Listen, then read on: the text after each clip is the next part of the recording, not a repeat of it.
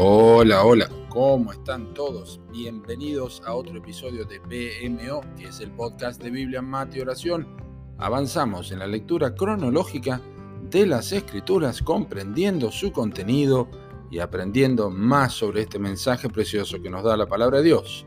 Hoy nuestra lectura se centra en el final o los capítulos finales del libro de lamentaciones, es decir, la mitad del capítulo 3, capítulo 3, versículos 37 hasta el capítulo 5, versículo 22, que es el final de lamentaciones que comenzamos el día de ayer.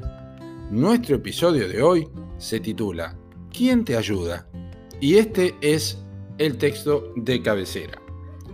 Al egipcio y al asirio extendimos la mano para saciarnos de pan. Lamentaciones 5, versículo 6. Casi terminando sus lamentaciones, Jeremías hace un repaso de la aflicción del pueblo bajo la disciplina, la mano disciplinaria de Dios, una marca en la historia de la nación que dará indeleble ahora en sus recuerdos. El profeta comprende que llegará el fin de la corrección para Israel, pues dice, se ha cumplido tu castigo, oh hija de Sión, nunca más te hará, te hará llevar cautiva. 4.22. Y comienza su último lamento abogando a la memoria de Dios para que tenga misericordia de ellos. Dice, acuérdate, oh Jehová, de lo que nos ha sucedido. Mira y ve nuestro oprobio. Capítulo 5, versículo 1. Este repaso en la mente de Jeremías no pasó por alto una de las razones del cautiverio, a saber, la alianza con naciones extranjeras y la búsqueda de ayuda fuera de Dios y sin tenerlo en cuenta.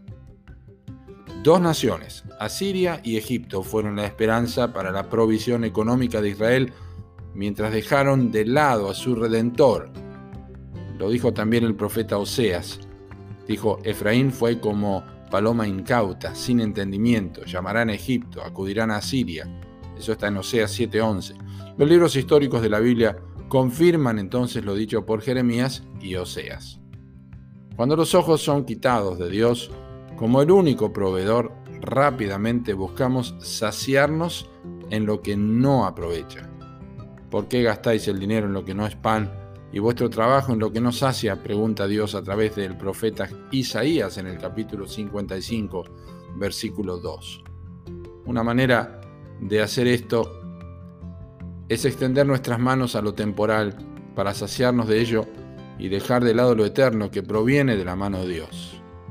La cosmovisión del alma se torna mundana y no celestial. Perseguimos mejor remuneración laboral solo para saldar cuentas que hemos adquirido como resultado de cosas que no son importantes y que le han quitado el lugar que le corresponde a Dios en nuestras vidas.